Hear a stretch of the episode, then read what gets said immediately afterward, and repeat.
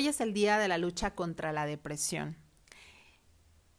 Y antes de iniciar, quiero avisarte que en este episodio no me voy a dirigir ni enfocar en la gente que está atravesando por depresión profunda, la gente que tiene un diagnóstico, que está medicada para la depresión.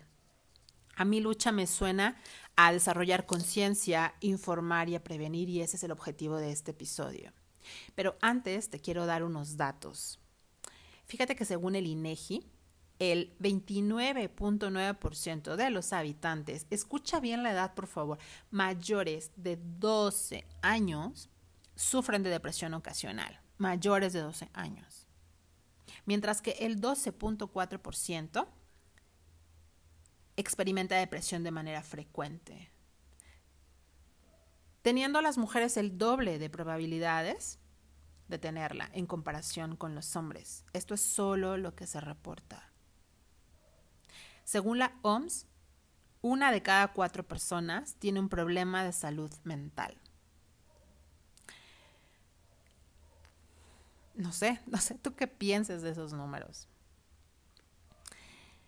En estadística, solo en México, de todas las solicitudes hechas por salud, incluyendo obviamente la salud mental, si las distribuyéramos entre cada habitante, solicitudes hechas en un año, nos toca de 2.8 citas por año.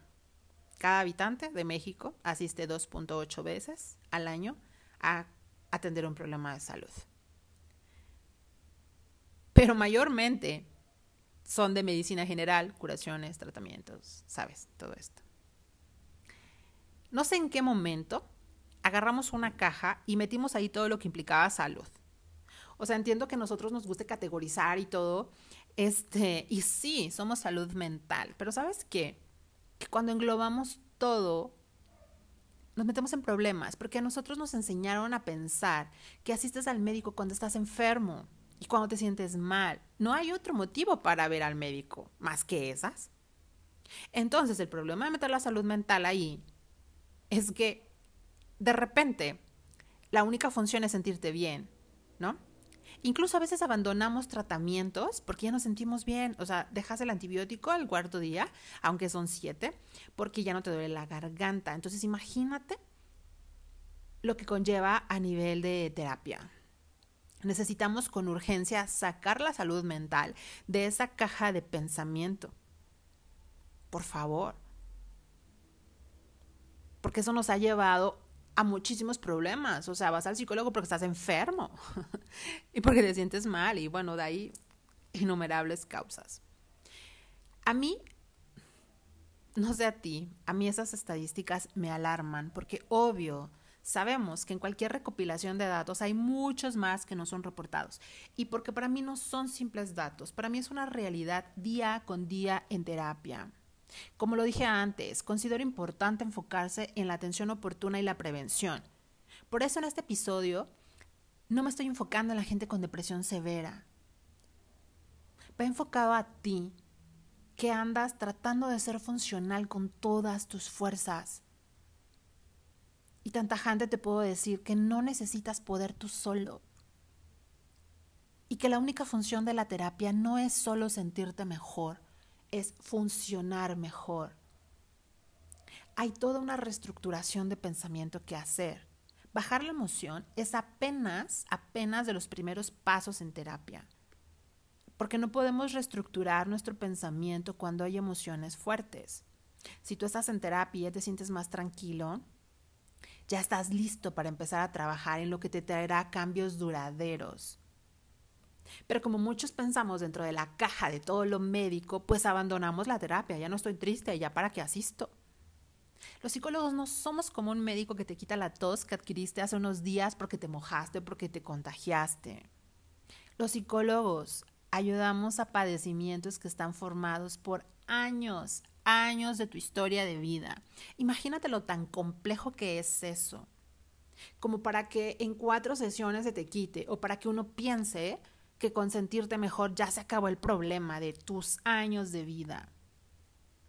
Uno no va de vacaciones y dices, uy, se me pegó la depresión, necesito ir a terapia para que se me cure. No, no funciona así, gente. Esa depresión lleva todo un proceso. En el mejor de los casos, como dice el DSM, se necesitan mínimo seis meses con tales o cuales síntomas, ya sabes, para que califique como depresión.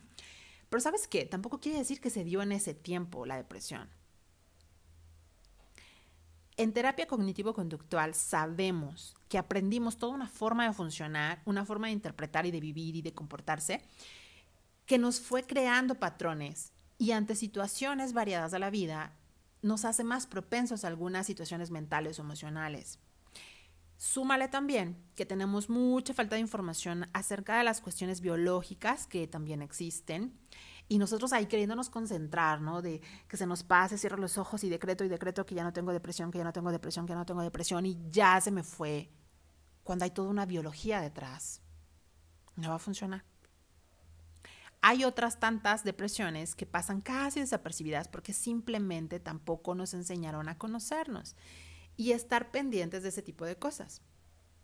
Por ejemplo, ¿Sabes que muchas depresiones con el tiempo se transforman y se vuelven ansiedad o enojo? Y sí, conocemos gente amargosa ahí, pero tal vez nunca nos imaginamos que detrás de eso hay una depresión profunda. Y así pasa a veces.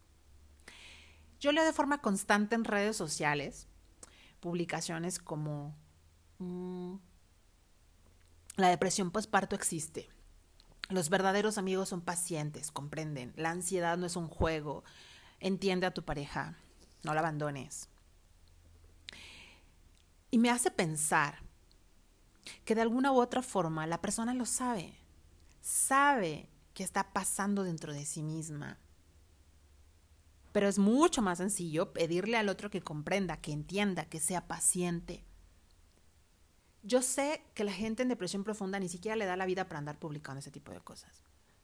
Pero sé que las personas que, que no están en esa severidad lo hacen y se identifican con algunos síntomas. Y si tan solo dejáramos de pedirle al otro que entienda y nos atendiéramos.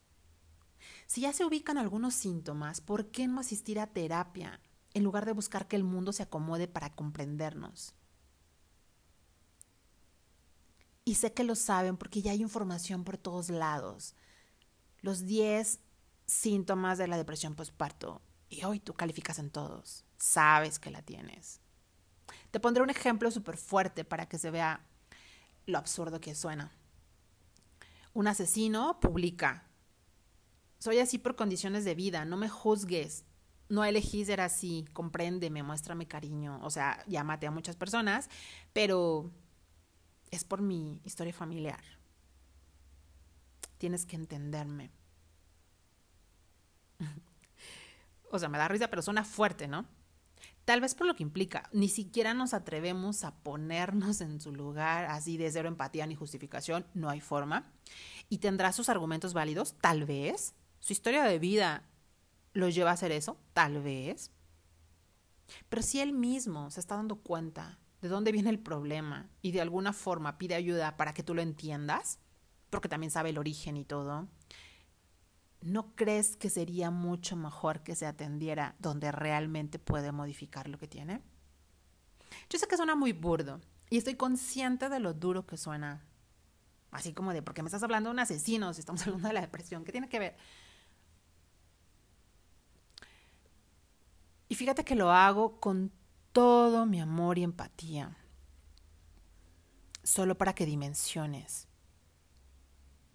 No sabes lo fuerte y difícil que es atender y ver a la gente atravesando por tanto dolor y saber que llevan años así, viviendo así, pensando así.